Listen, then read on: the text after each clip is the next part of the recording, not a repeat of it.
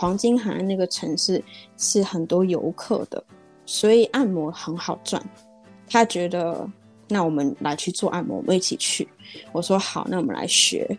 结果呢，学一学我就被传一封简讯，说明天不要再来了。嗯，那个老板觉得，就是我好像没那个潜力，然后没有办法做好。那那时候也很挫折，那是我人生史上第一次就是被踢开。嗯，学费很可怕。我去跟学校谈那个每周缴。哦，你好棒哦！你还去谈判呢？哦，其实后来我发现还蛮多人做这件事的，不然你真的怎么可能一下生出那几十万台币啊？我就想说，那我要靠自己，我就开始学睫毛，接睫毛。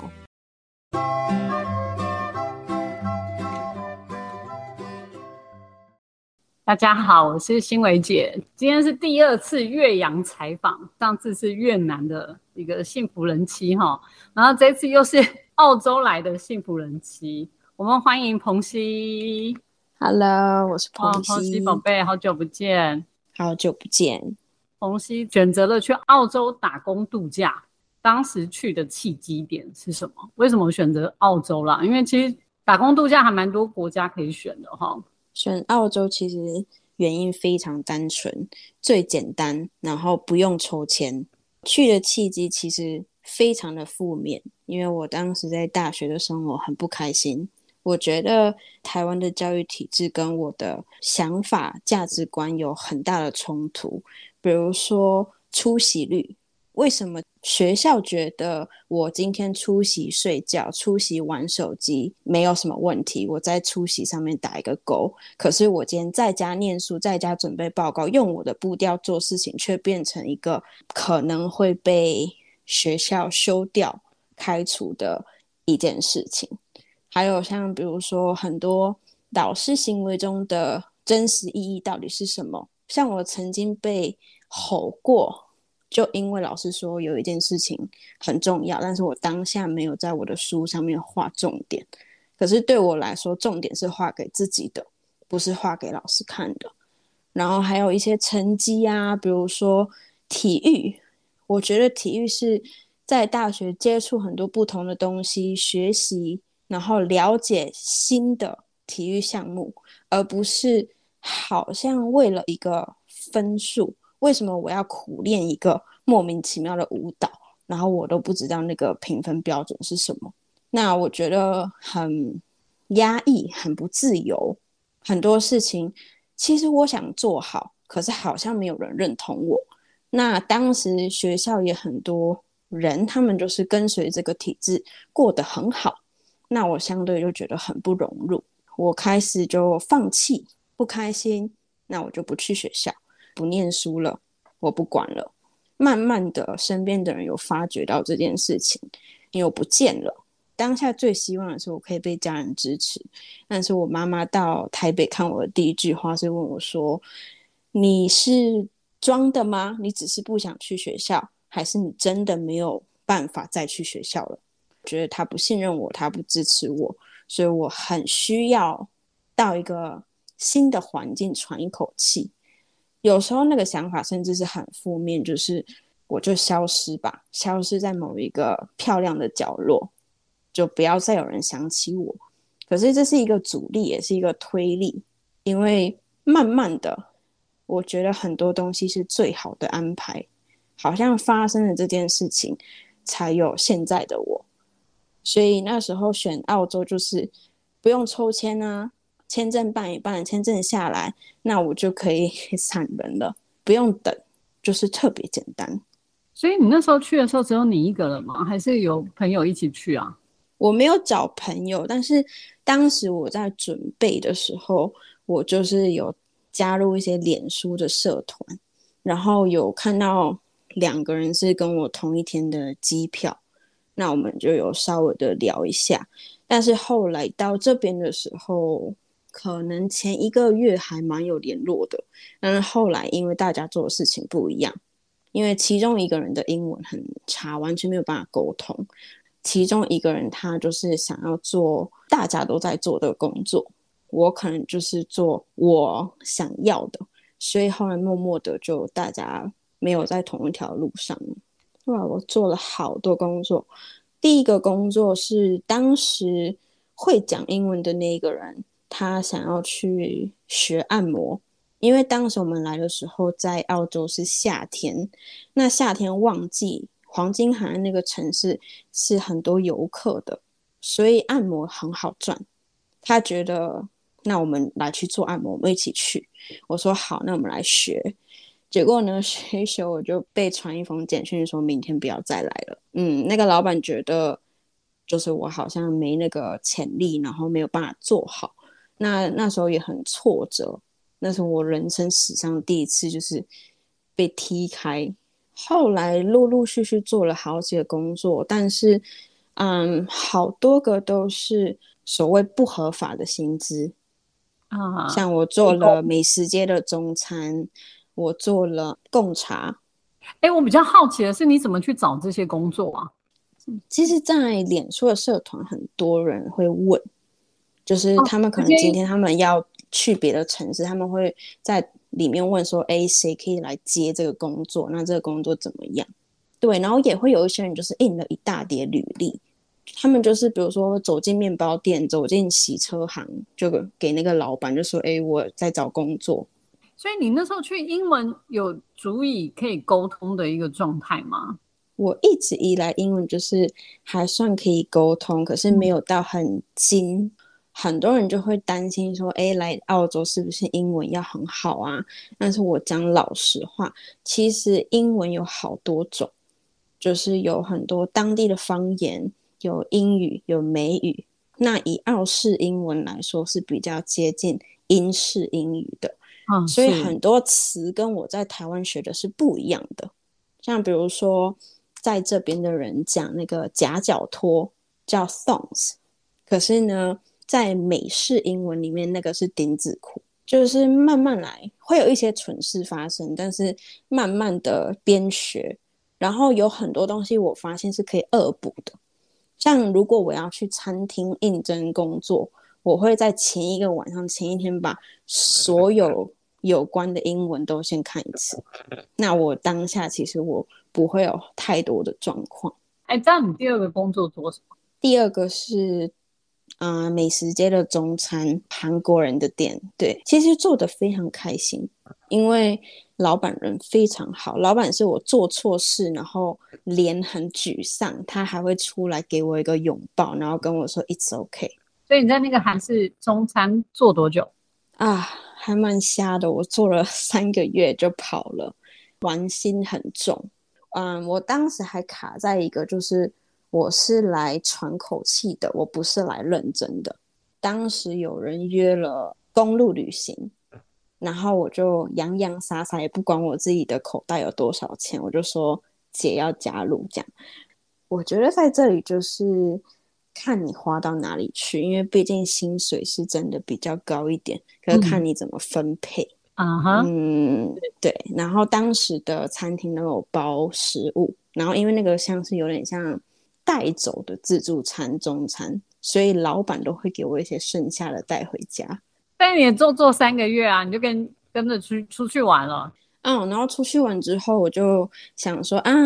要找一个薪水高一点的，然后也没有做过什么工厂的工作啊。以前在台湾怎么可能拉得下脸做这些呢？后来我就去了一个面包工厂，但是我做了九个礼拜就走了，因为我太讨厌那里了，就是各种压榨。然后当时的那个城市是非常非常多华人的地方，那算是一个台湾人的起源点，在澳洲。发源的地方，可是我就开始发现有很多华人欺负华人啊，然后或者是很多东西就是利益、利益、利益，靠关系什么的。然后我本身比较不是安于这些自由舒服的人，所以我就决定回去我以前那个比较开心的城市。所以我九个礼拜之后过完圣诞节，然后快要到三月，我就辞职。我就觉得不行，没有办法。所以回到你原本待的城市之后，做了什么？哦，但好像找不到工作，因为那时候呢，开始秋天、冬天了，然后这边开始就是那个以前的城市是观光城市，所以就开始淡季，没有人要招人，所以就很无奈，一直吃老本，吃到我真的觉得要回家了，可是又拉不下脸回家。当时的房东是一个台湾人，他就介绍我一个联邦运动会，它是仅次于奥运的一个运动会。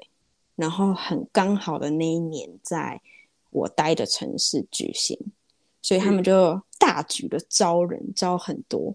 可是当时的我就是没有什么当地的生活经验，没有当地的工作经验，然后也没有说特别突出的当地证照或者什么，所以很难在那么竞争激烈的状态应征到很好很好的工作。但是管他的，就是我觉得要钱啊，不然怎么活？所以后来我就应征一个清洁工，就是在运动会里面打扫那个会场，然后在中间认识了很多真的到现在都是好朋友的朋友。我其实只上了啊两周，然后我只上了九天班，不长，可是赚很多。我九天好像我记得那时候赚了三四万台币，之后就继续失业，然后。失业失到真的要拉下脸了，然后我就默默的，就是拿着履历，然后我就跑去贡茶，就是问他们有没有招人，然后骗了一大堆，说我的签证啊还会继续延长什么的。这样其实我当下是没有那个决定，我是打算结束就回台湾。那骗了骗了骗了之后呢，我就进去工作了。啊，我的那一家店刚好是一个中国人加盟的店。他就是想尽办法的抠哦，待了可久了，待了一一年半吧。可是你说他抠你哎，他抠爆了。他一个啊，我记得当时在澳洲服务业那那型的工作，最低薪资是十七十八块左右，但他付我十五块。你不要只看那两块钱，那个一整个礼拜会差到八十块。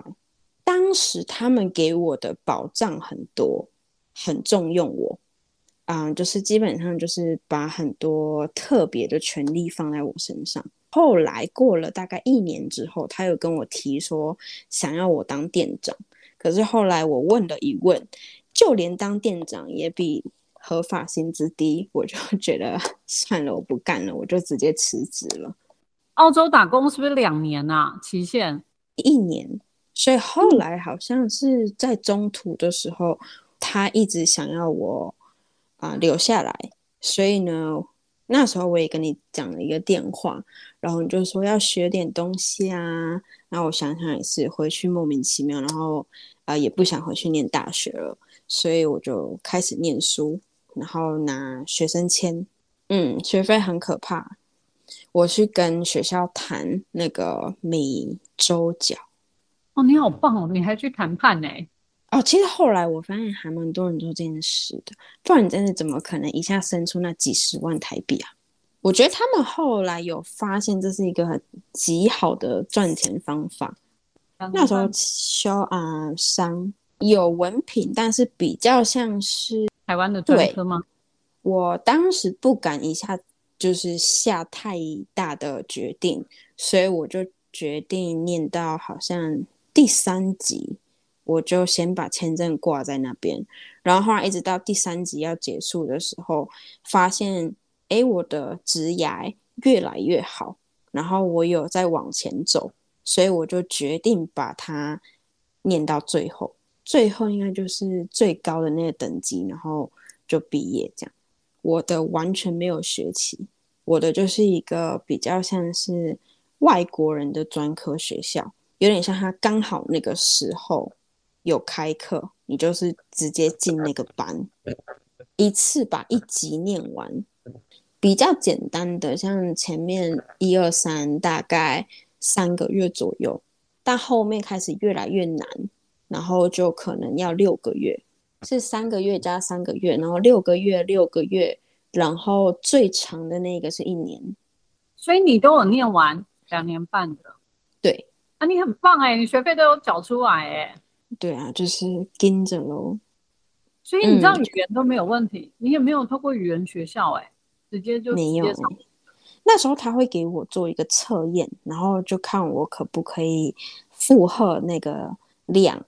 就在饮料店这样一年半，但是你还是有学籍的状态下，你饮料店之后去哪里？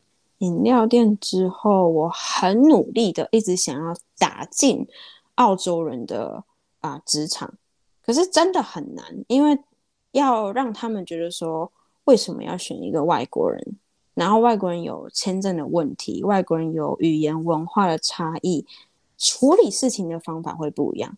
像有一个我当时一直没有办法答对的题目，就是有一个超市就问说。今天你很忙，然后有东西掉下来，有有人问你某项东西在哪里，还有地上有一滩水，可是你的下班时间到了，然后还会问你你要先做哪一个。当然，我觉得在当时跟很多华人工作，你就会觉得是效率、效率、效率。你要么就招一个人来清那滩水，然后一定客人第一，大家都这么说。但后来发现不是诶，这里会跟你说叫客人等，你就是要先去清那滩水，因为安全才是第一。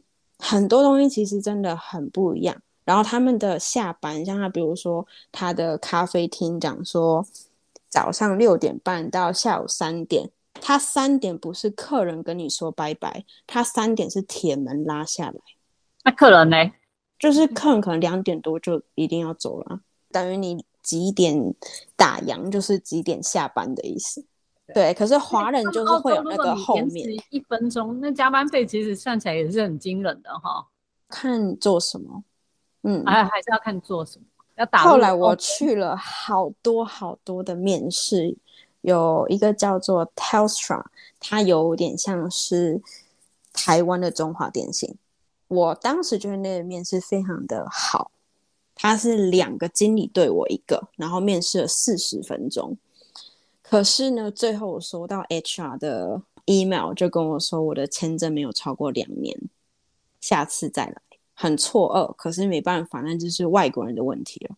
那后来又去了 Gucci，Gucci 就是当时好像是忘记，我看到他桌上那个履历是叠的跟山一样高。那其实我心里也觉得应该没忘了。后来。有一家餐厅，然后他们要开发一些珍珠奶茶那些饮料，然后就哎呦，其实我会超多的。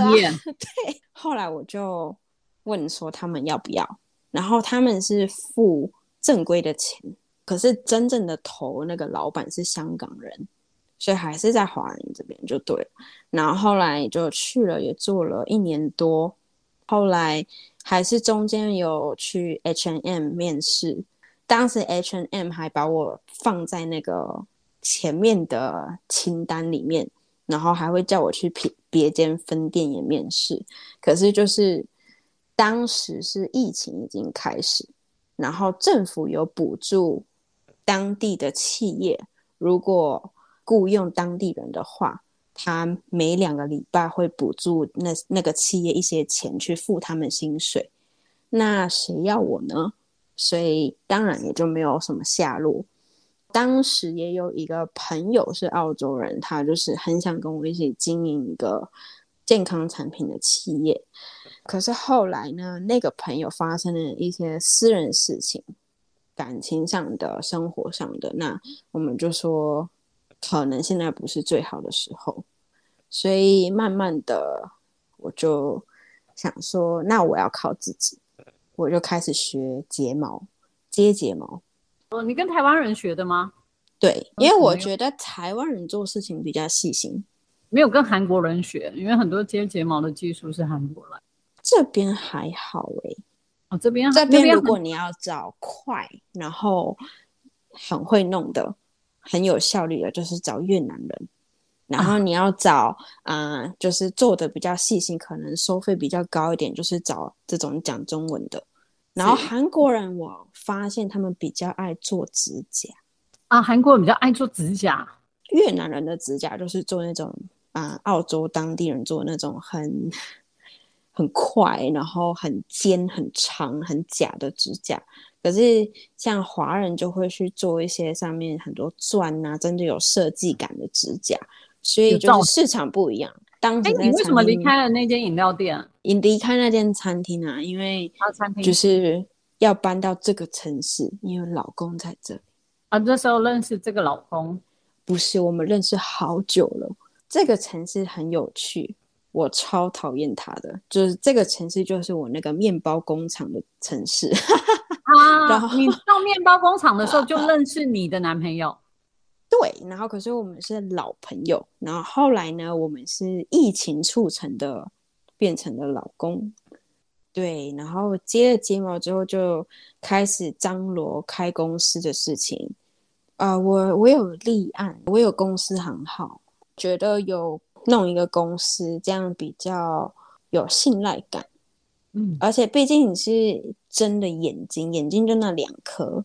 然后你给人家做你的睫毛，你也不希望有什么感染或者是后面的事情。那我觉得那个东西就是一个市场在哪里，档次就要在哪里。所以我就是真的每一件事情都做好做满，然后所有的传单啊、价目都自己设计、自己印、自己做，然后慢慢的、慢慢的就是一直接、一直接。可是我当时很明确，我的目标就是，就是我当时的。市场是设定在当地人，嗯，就不是华人圈。因为这边有发现华人圈比较比价，然后比较会找麻烦。嗯，当然不是每个人，可是就是还蛮大宗的。所以后来我就觉得，反正我也没有住在华人圈的那个区，那我就专注做当地人就好了。其实慢慢慢慢有好，就是还蛮多客人会帮我介绍。那我当时的市场，因为我的价格有设的高一点，所以是落在三十岁左右。要看做什么型啊，基本款就是一根睫毛接一根的话，我记得我当时整副是收大概两千块台币。嗯，然后我觉得这个还蛮厉害，因为我。我后来发现，这就是自己快，你就觉得你赚的多，因为可能有的人他要一个半小时完成，有的人一个小时可以完成。因为我记得那时候你要开的时候，我们还有讨论过你的行销模式，哎，对啊，你还叫我买什么面膜？对啊，就是叫他接睫毛的时候顺便敷脸。对，现在我的那个公司还在，可是因为就是现在我女儿拿了我的房间，所以。我就没有再做了，可是我一直有人在问，像最近要圣诞节了，就很多以前的客人会问说，可不可以接一下，可不可以接一下？但是我还在想，如果真的要的话，到底哪里可以接？所以你，哎，你这样子在前两年后期没有签证的问题吗？就是在开公司之后，公司跟签证完全没有限制，然后就是应该结束了嘛？学校结束蛮久的了哦，我记得当时结束的那个时候，通常政府发下来的签证会在你的学业结束之后，可能还有一到三个月看情况。对，然后当时因为疫情很严重，然后刚刚没有提到，是我那时候觉得一直待在家很闷，就是一直在接睫毛，然后一直待在家很无聊，然后我就。问了一个朋友，然后我就默默的选了两天去赌场上班，所以我当时就是两天去赌场，然后其他天就接睫毛客人。当时有在想，因为疫情的当下，政府可能经济开始比较往下掉，所以他们也希望外国人可以稍微留下来。然后不是希望外国人走啊？没有诶。特别，我记得美国那时候都希望把外国学生请走啊。美国那时候，我们有些学生就回来。哦，真的？可是我们那时候就是啊，我们以前在学生的签证里面会限制你说你的工作只能每周最高二十个小时。对。可是他们当时把这件事情取消了，然后他甚至说，如果你是因为做某些工作。你可以跟政府申请，你要留下来，他们会发给你一个延长的签证。所以你是用赌场，赌场来签证？没有，当时呢，原本有这个计划，我都跟经理谈好了，他们要给我在职证明，结果就怀孕了。怀孕，结果我那时候一开始觉得继续上班没什么问题，可是赌场真的蛮超的。我最晚的时候有过凌晨四点下班。哎，赌场薪水怎么算啊？好好奇哦。哦，超好的。我那时候是签兼职，因为我只有去两天，然后那一个小时都是六六百块、七百块台币。你说等下六百块是台币还是哦？台币，台币。可是那小费。小费也是蛮可怕的，对，因为像当时我在那个餐厅，它是澳洲人的餐厅啊，他们很多那种红酒，可能一瓶两千块澳币，那会喝两千块澳币红酒人，小费当然不会给十块，小费就可能给几百块。我的职位是不太会碰到客人的，嗯，然后所以是大家分，然后我就分到了，哦，那也不错。曾经有搬东西搬到流血啊，然后我就觉得危险，所以就不做了。然后那不做就啊，签证快到了，那怎么办呢？后来就只好申请伴侣签，伴侣就只好要对，只好变成老公要救我了。对对啊，我知道，哎呦，那天我们有聊到伴侣签也要花一笔钱，对不对？因为要请律师。啊，不一定，你可以自己办。可是我们当时的问题，因为在办伴侣前，它有一些条件。那其中一个条件是在澳洲，不像台湾把结婚这件事情看得这么严肃，所以对他们来说，同居满一年就称得上伴侣，结婚叫配偶。可是他们是承认那个伴侣的，那个条件下是你跟你的。伴侣要住满一年，然后要有东西可以拿得出来，比如说银行的信封是同一个地址啊，比如说你们的电费、水费账单是你们两个的名字。可是当时我到就是我们远距离了一阵子，然后来就是其实就是还差一点才一年，那我们就很怕这个不过，这个不过的话就是我回家，然后。那小孩他可能就看不到，所以我们就觉得坚持要请个律师。但是其实很多情况下是大家有满那个条件，他们会自己办。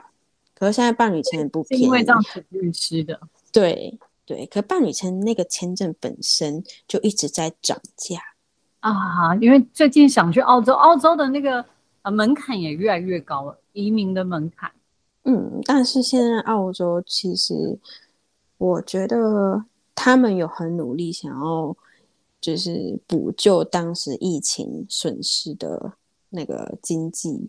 是，他们现在是还蛮努力在雇佣外国人，所以他们其实每年会去修改一个工作清单。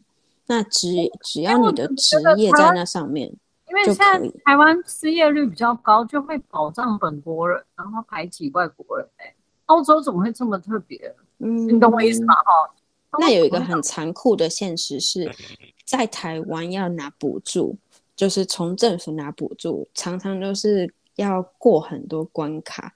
可是，在澳洲其实没有这么困难。嗯，所以很多情况下，有的人可能会选择不工作就领那个钱。